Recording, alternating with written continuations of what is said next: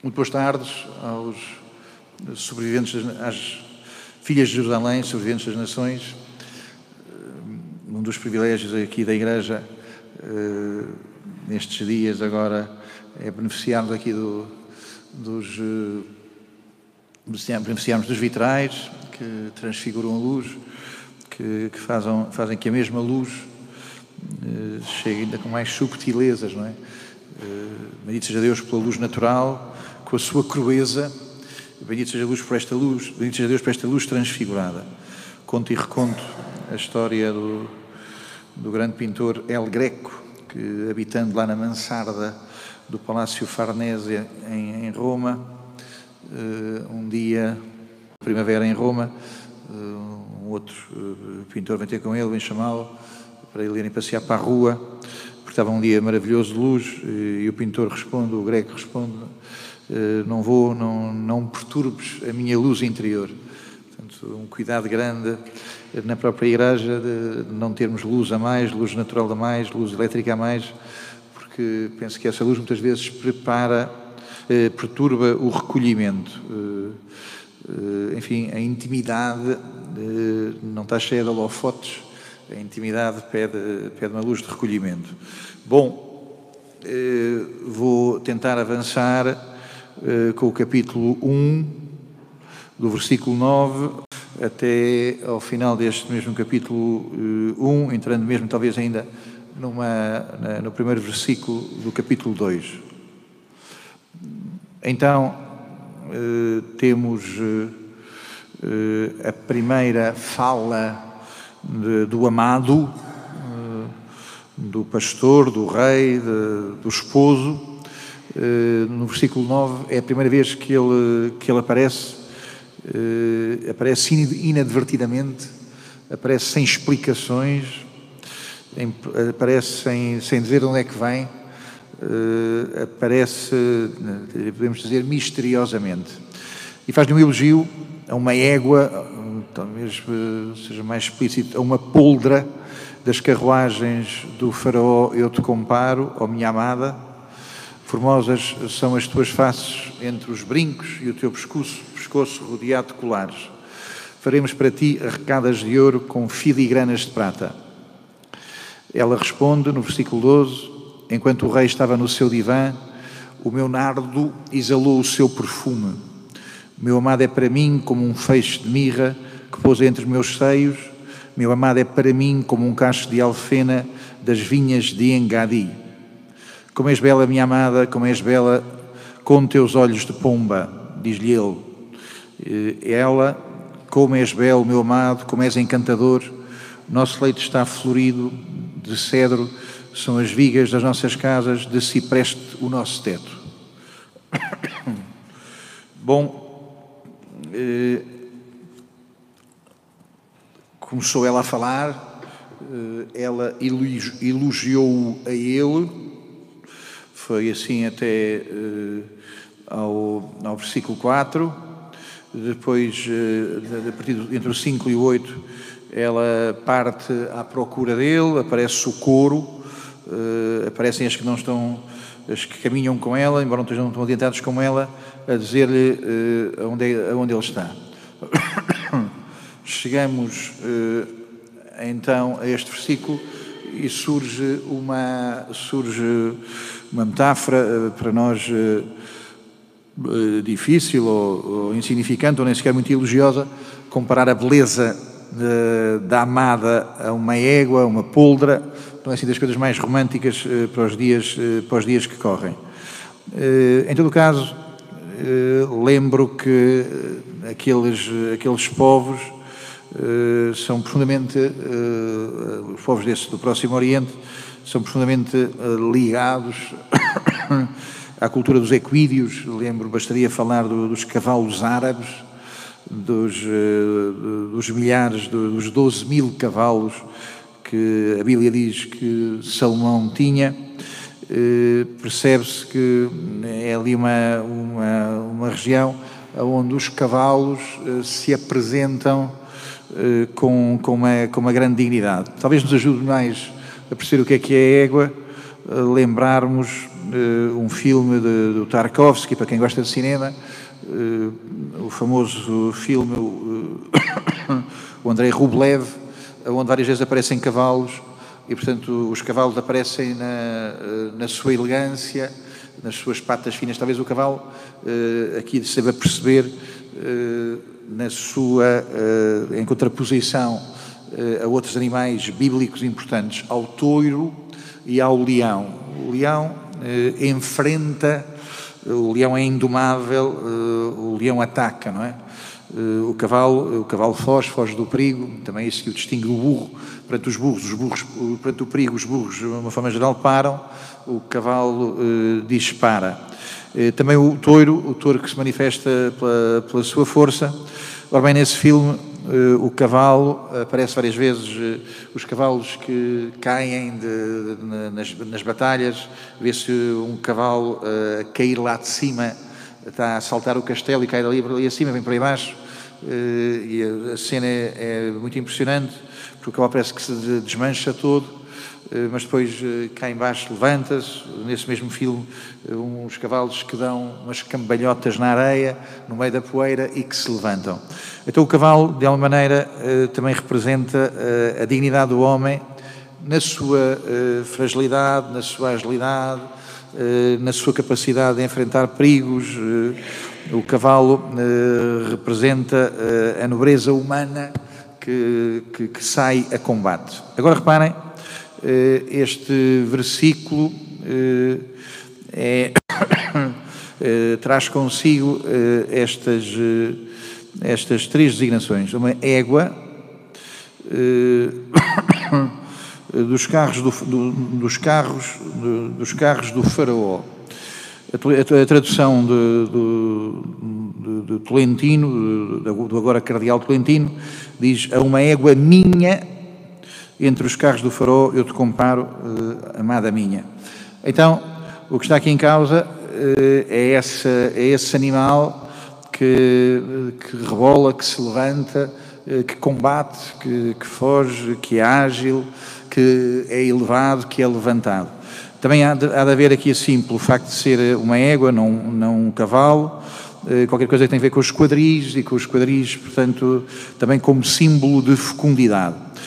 Então, eh, eh, está aqui assim presente estes três elementos. A égua, que representa a valentia e, ao mesmo tempo, a fragilidade dos combates humanos na tradução de, de Tolentino, vem o pronome eh, que, de uma maneira, traz aqui assim qualquer coisa eh, ainda mais doloroso. É uma égua minha. No entretanto, está agarrada aos cavalos do faraó. Eh, é uma égua que tem a sua dignidade própria, tem a sua beleza própria, é minha, é do amado, mas está atrelada aos, carros, aos, aos, aos carros do faraó. Mas, portanto, ainda está prisioneira do Egito. Há claramente aqui assim uma evocação do êxodo. Eh, ele, o amado, vê que ela vem, vem lá de baixo, eh, vem de estar ainda prisioneira, mas está a vir, diríamos em linguagem mais cristã, mas está a ser resgatada, está a ser eh, redimida. Bom, é a primeira vez que surge esta comparação em que ele fala uh, dela como, como minha amiga. Uh, vai uh, aparecer, vai ser um tema recorrente no nosso no, no, livro Cântico dos Cânticos e vem mais das vezes nas traduções, ou vem minha amiga, na tradução de Tolentino, ou minha amada, que são as traduções, as traduções mais, mais antigas. Então, ela uh, vai ser eh, elogiada por ele, e, e vamos ver aqui assim um conjunto de, de, elogios que têm que ver com adornos, portanto, não, não é ela, é o que lhe é dado a ela. O, a beleza dela é uma beleza que, que lhe foi atribuída, é uma beleza que tem que ver com as coisas que ela usa, com as coisas que ela veste uma, uma, égua, uma égua minha entre os carros do farol, eu te comparo minha amiga. Formosas eh, são tuas frases, mais que os brincos, tua garganta mais que os colares, arrecadas de ouro faremos para ti com incrustações de prata.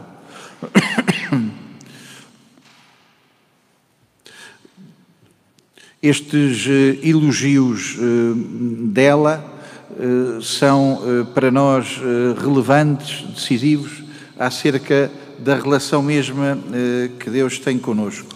Lembro que, ainda antes que Deus seja tudo para nós, eu sou tudo para Ele, porque por mim desceu dos céus, encarnou e deu a sua vida ainda antes que Deus tenha para mim a dimensão eh, que lhe pertence no meu coração, ainda antes que eu esteja convertido, Ele já vem a mim para me trazer estes adornos. Eh, ontem ouviu-se na missa eh, a palavra do filho pródigo, o filho regressou e o pai veste-o do melhor que tem, o melhor manto, as sandálias, o anel, etc. Aqui assim vê-se que ele também lhe terá dado a ela, ou que pelo menos ela é rica eh, de adornos, de adornos recebidos, eh, adornos esses que valorizam a sua beleza, ou quiçá que lhe dão, eh, que lhe dão mais beleza. De algum modo, estamos aqui assim perto do que encontramos em Isaías 61, 10 e em Ezequiel 11, 13. Então, diz assim Isaías 61, 10. Eu me alegro intensamente no Senhor, a minha alma exulta no meu Deus, porque me revestiu das vestes da salvação, me envolveu no manto de justiça, como o esposo se cinge de um diadema e a esposa se adorna de suas joias. Eh, do mesmo modo, e talvez até de um modo mais cru, eh, ouvimos em Ezequiel 13, 10, 11. 13, perdão, 11, 11 13. Então, eh, ele sabe, o profeta a falar em nome do Senhor, sabe que ela não se portou assim tão bem quanto isso, eh, e depois eh, faz-lhe este elogio. Por isso assim fala no Senhor. Na minha Perdão. Não estava aqui assim na página certa. Eu peço desculpa, eu disse 13, 13 e 11, é 16, 11. Diz o Senhor: arranjar-te-ei joias, colocarei braceletes nos teus pulsos e um colar ao teu pescoço, no teu nariz, portanto, eh, é uma vanguardista na maneira de vestir para os dias de hoje, no teu nariz meti um anel, nas tuas orelhas brincos e uma coroa maravilhosa na tua cabeça. Assim ficaste ornada de ouro e prata, o teu vestido era de linho fino, fino de seda e cheio de bordados. Eh, bom, eh, o que está aqui em causa para nós é o dom que Deus nos faz eh, no batismo, que é o lugar onde nós próprios somos revestidos, vestidos destas, desta roupa nova, daí também a importância da veste batismal, da, da roupa branca, que significa que a esposa foi adornada, recebeu a unção, recebeu a dádiva da vida, da vida, do, da vida do seu esposo. No versículo 11 diz-se que o, o esposo, o amado, diz-lhe faremos para ti arrecadas de ouro com incrustações de prata.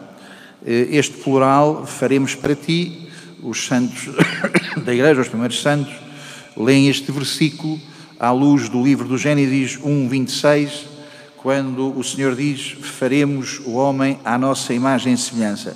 Então, este plural, eh, para a Igreja, nos seus santos, este plural significa o esposo eh, Jesus eh, a falar eh, com o seu Espírito, Jesus na presença do, do Pai. Portanto, este faremos, este plural, diz respeito à Trindade Santíssima que nos vem vestir, que nos vem revestir no nosso batismo. Portanto, estas coisas acontecem para nós quando somos habitados pelo, pela vida trinitária no acontecimento do nosso batismo.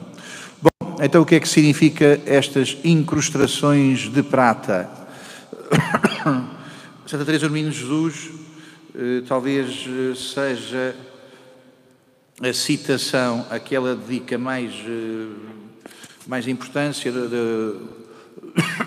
Santa Teresa vai muitas vezes ao Cântico dos Cânticos, faz muitas vezes citações do Cântico dos Cânticos, anda, anda muito por lá na sua oração e talvez o versículo que ela cite mais vezes, não tenho, exata, não tenho a, a, contagem exata, mas talvez seja este versículo, o versículo, este aqui assim, o, o 11 e o 12, anda muitas vezes por cá. A propósito desta, deste ouro incrustado de prata, mas o que é que isso significa? Farei para ela.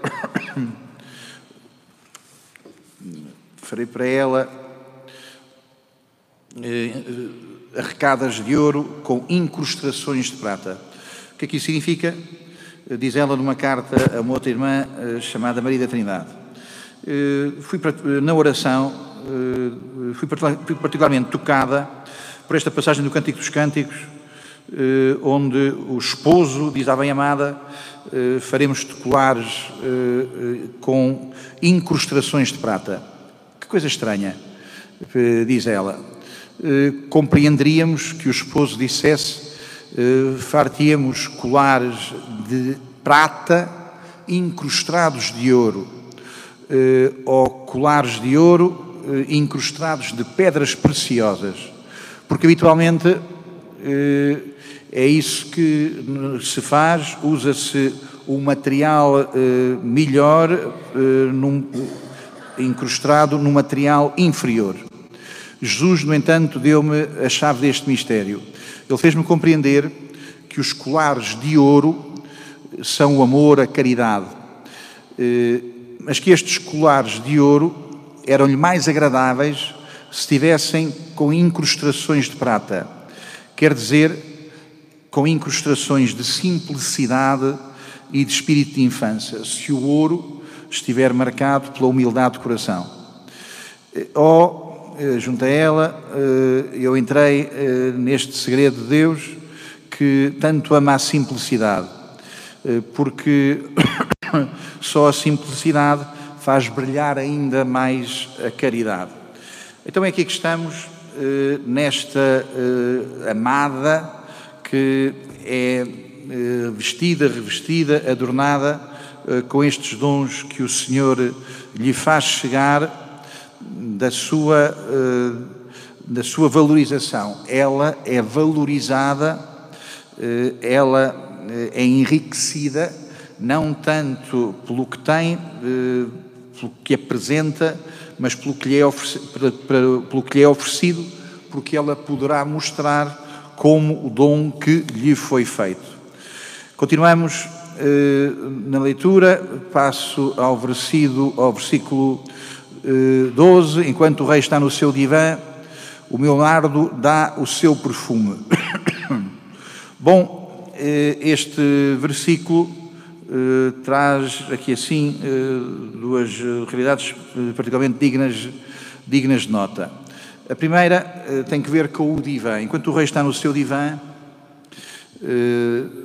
também podia ser a cerca, também podia ser um recinto fechado.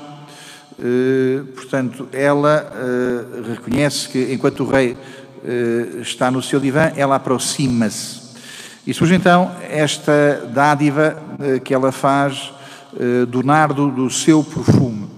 As duas únicas vezes que aparece nardo no Antigo Testamento, é aqui no Cântico dos Cânticos, neste versículo e um bocadinho mais à frente, eh, que vamos encontrar outra vez, eh, e depois eh, também aparece o nardo no Evangelho, antes de mais em Betânia, quando no Evangelho de São Marcos se diz que entrou a, a mulher que entrou, quebrou um frasco de nardo de alto preço e o derramou sobre Jesus e ungiu Jesus.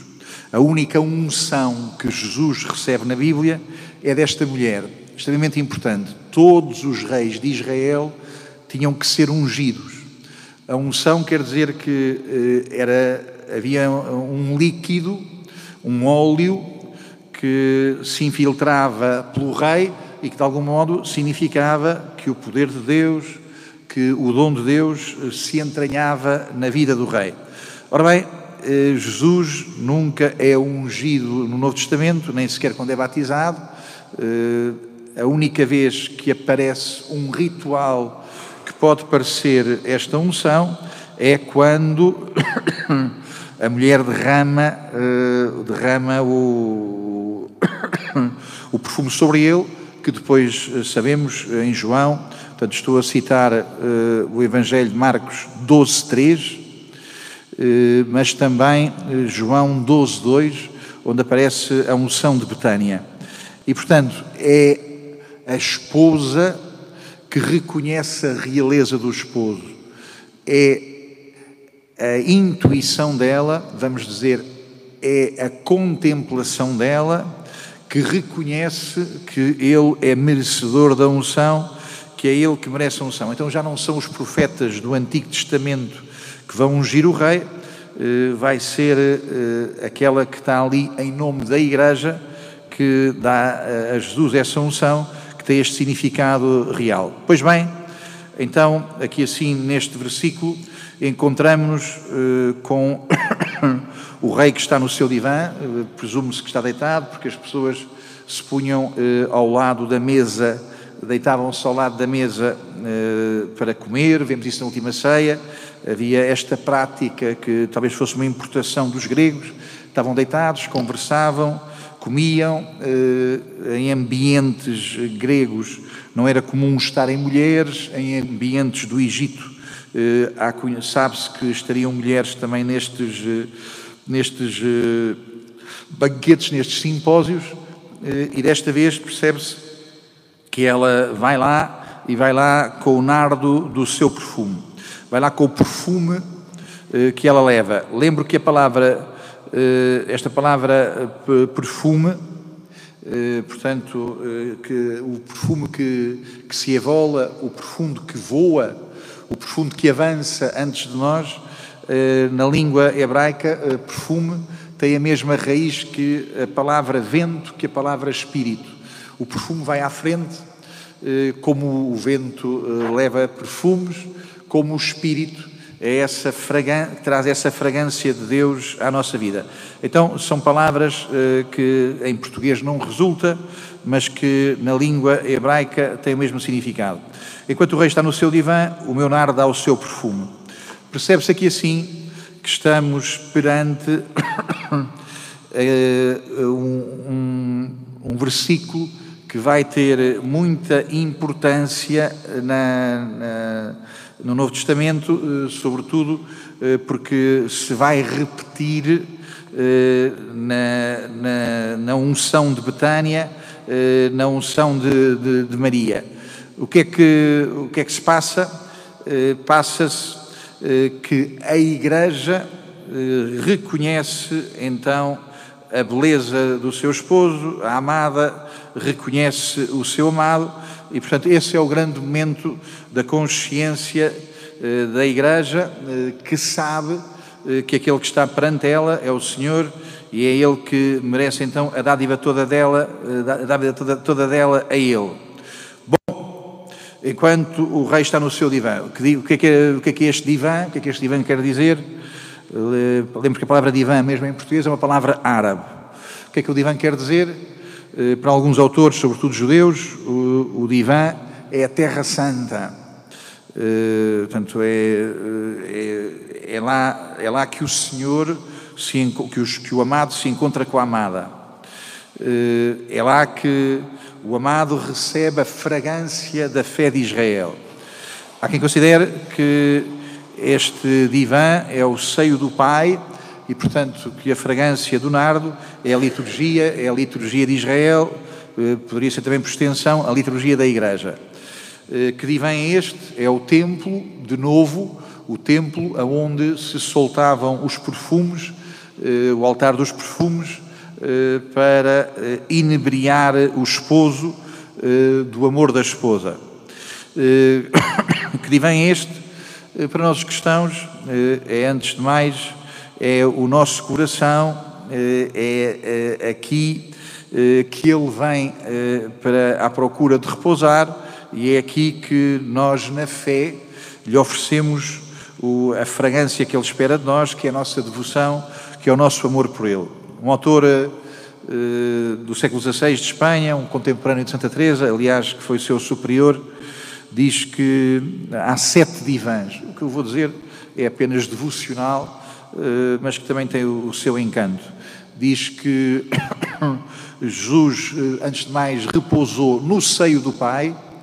Em segundo lugar, Jesus repousou no seio da Virgem e toda a sua vida repousou nos braços de Maria.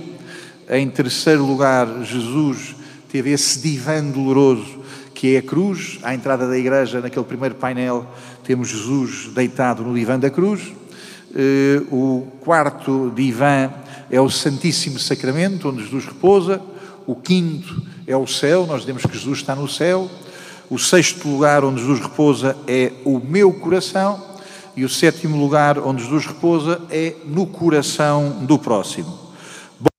Eh, não vale a pena fixarmos nisto, mas pelo menos eh, é um acrescento para, para a nossa para a nossa devoção. Então, ela diz uma pequena bolsa de mirra é o meu amado para mim. Aqui assim vai surgir esta expressão que vem 28 vezes no Cântico dos Cânticos meu amado, eh, em grego, em, perdão, em hebraico dodi, eh, que é uma palavra eh, que é o verbo amar, que depois também vai dar na língua portuguesa a palavra David, que em português, não era como dizemos em português, atraiçoa um, um pouco, mas a palavra David tem também esta mesma, esta mesma origem. Então, o meu amado para mim o meu amado é para mim, e esta, eh, esta expressão, esta preposição na língua eh, grega eh, vai ter grande relevo. Na tradução grega está escrito: O meu amado é para, para mim, está escrito aná, na primeira vez, e depois na segunda vez, no 14, o meu amado en. São duas preposições diferentes. Em português aparece sempre a mesma preposição.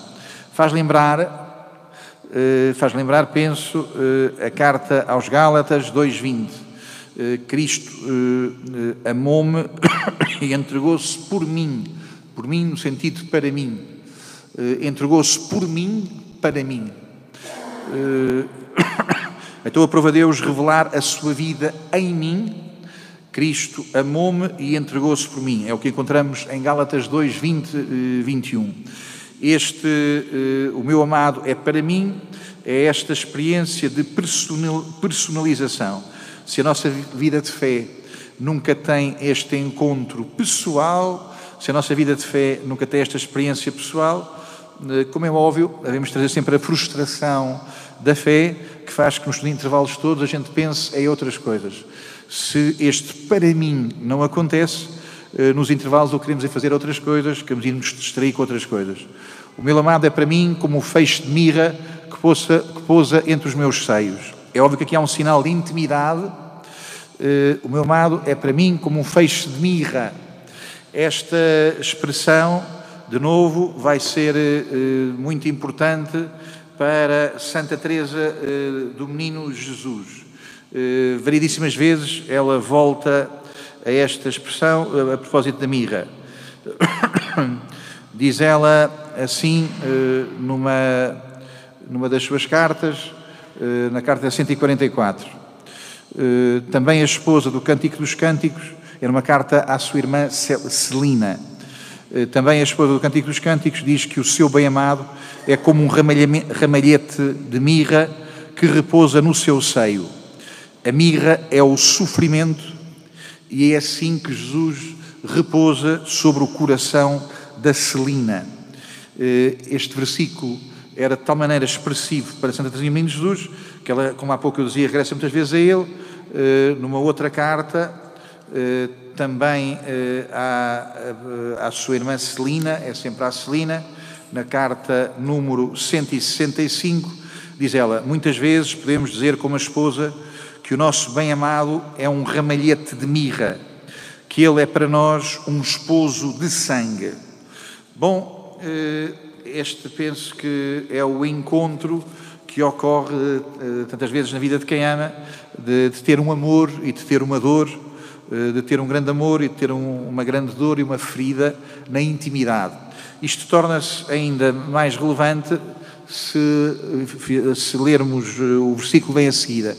O, o versículo que vem de seguida, penso que explicita eh, este sentido eh, de uma presença da dor no íntimo do coração. Então diz, diz ela, um pequeno molho de cânfora, no versículo 14, eh, um pequeno molho de cânfora, o meu amado é para mim do horto de Engadi. Outra tradução, meu amado é para mim como um, um cacho de alfena das vinhas de Engadi. De qualquer maneira, eh, o sentido é sempre o mesmo. Alguns de nós estivemos no verão eh, do ano passado na Terra Santa e lá tivemos em Engadi. Eh, já sempre que tenho ido agora à Terra Santa faço por passar por lá. É um lugar muito bonito eh, para mim, muito evocativo eh, e também é um lugar que também tem os seus paradoxos. Está mesmo ao lado do Mar Morto, portanto está num lugar eh, que significa abandono, que significa não vida, que significa infecundidade. Tem umas escarpas, é um lugar escarpado, é um lugar de perigos, é um lugar de esconderijos, é um lugar onde teve escondido o rei David, é um lugar que tem que ver com o coração do rei David, eh, a fazer também a sua aprendizagem eh, de, na solidão e no sofrimento, a aprendizagem da misericórdia de Deus, e portanto nesse lugar surge uma vinha. Eh, então o que é que está aqui assim entre a cânfora e a vinha? O que está em causa é que neste lugar inóspito surge um bom vinho e um vinho perfumado. A cânfora, a alfena, o que significa é que nesse lugar que era suposto ser eh, num lugar eh, de solidão, surge um vinho perfumado. Eh, a única dignidade do sofrimento cristão é se ele se torna perfume, porque senão é vinagre. Se no lugar do sofrimento, se na intimidade do sofrimento, se o sofrimento não é perfumado, como o vinho de Engadi, quer dizer que se o nosso sofrimento não se torna perfumado, então isso quer dizer que estamos eh, avinagrados, que, que o sofrimento não nos eh, ajudou grande coisa.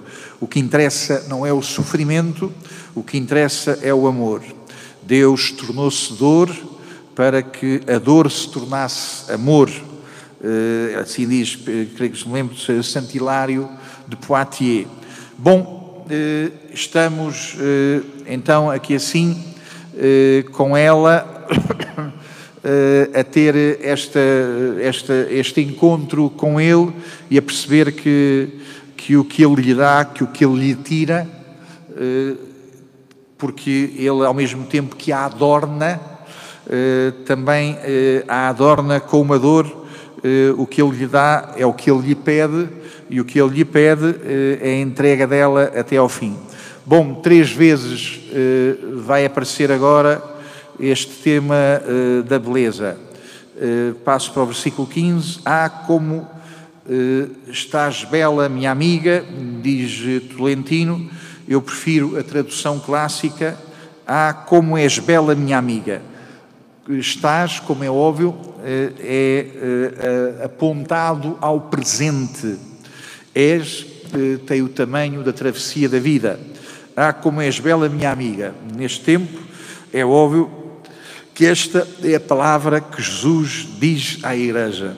Ah, como és bela, minha amiga. Ah, como és bela com teus olhos de pomba. O que Jesus sabe da igreja é que a igreja o ama, é que a igreja dá a sua vida por si. O que Jesus sabe da igreja não é Judas, o que Jesus sabe da igreja eh, é que a igreja é esta esposa de olhos de pomba eh, esta esposa, portanto, que olha com os olhos do Espírito. O que Jesus sabe da Igreja é que a Igreja o contempla e não falta quem o contemple e não falta quem o ame eh, e não falta quem olhe para ele neste entusiasmo e nesta beleza. Eh, três vezes esta expressão, ah, como és bela. Como és bela, vai aparecer nove vezes no Cântico dos Cânticos. 28 vezes uh, o, o, meu amado, tanto 28 vezes a referência a ele, aqui assim, um menor número de vezes, mas muitas intensas vezes, em que ele se refere a ela, reconhecendo-a na sua beleza. O que Jesus sabe da Igreja, o que Jesus sabe da esposa, o que Jesus eh, sabe das almas simples eh, é que têm esta beleza de viverem atentas, viverem apontadas à beleza dele. Então repete-se o refrão: Ah, como és bela, como és bela, minha amiga, como és bela com os teus olhos de pomba. Eh, e a seguir, ela própria também tem uma palavra de entusiasmo para ele. Oh, como és belo, meu amado, e que doçura o nosso leito entre a verdura. Os cedros são as vigas da nossa casa, os ciprestes são os forros do telhado. Então, eh, de novo, eh, estamos eh, nesta, nesta, vida, nesta vida de oração. A vida de oração é dizer e é ouvir.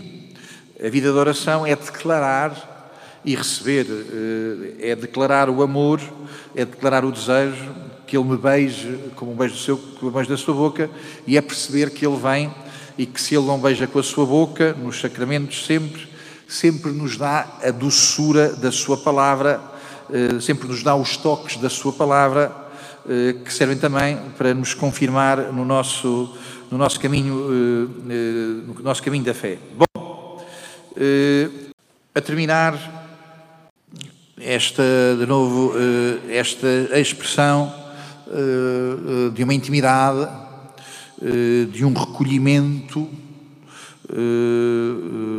de, de um segredo entre os dois, que, como é óbvio para nós, é mais do que um episódio sensual. O nosso leite entre a verdura, os cedros são as vigas da nossa casa, os ciprestes são os forros, os forros do telhado. Deus está neste lugar de verdura, eh, neste lugar que reverdece sempre, que é o coração. Eh, mas, como é óbvio, eh, o coração tem um teto, tem um telhado, tem um horizonte, e o horizonte é sempre o do madeiro da cruz, o do madeiro da cruz. As coisas não se opõem, as coisas confirmam-se.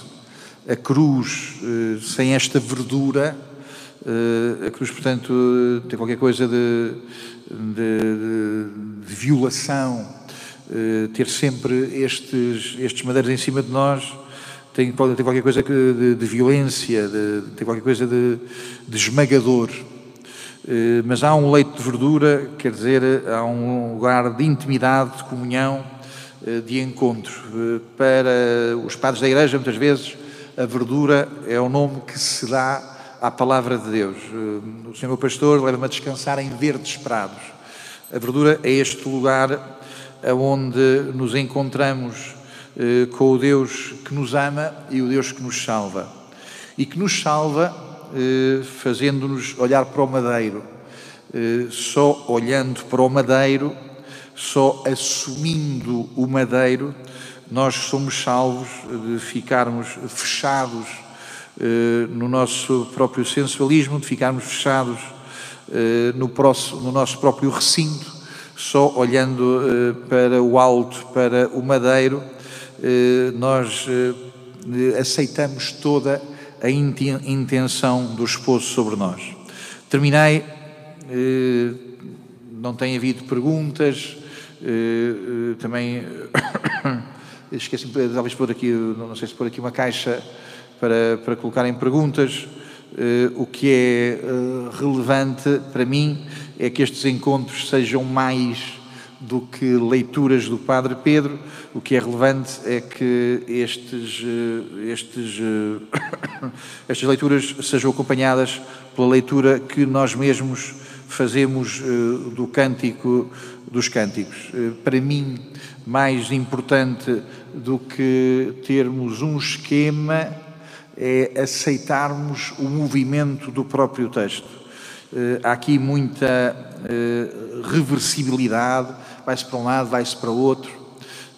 Há aqui, diria, muito, muito movimento que não é sistemático, que não é a linha A, B e C, há aqui assim a autenticidade daquilo a que nós chamamos vida, não é? Daquilo que nós chamamos vida e da maneira como as coisas acontecem na vida. Então, eh, penso que o mais importante é deixarmos levar pelo texto e tentarmos nós mesmos também fazermos a experiência desta história.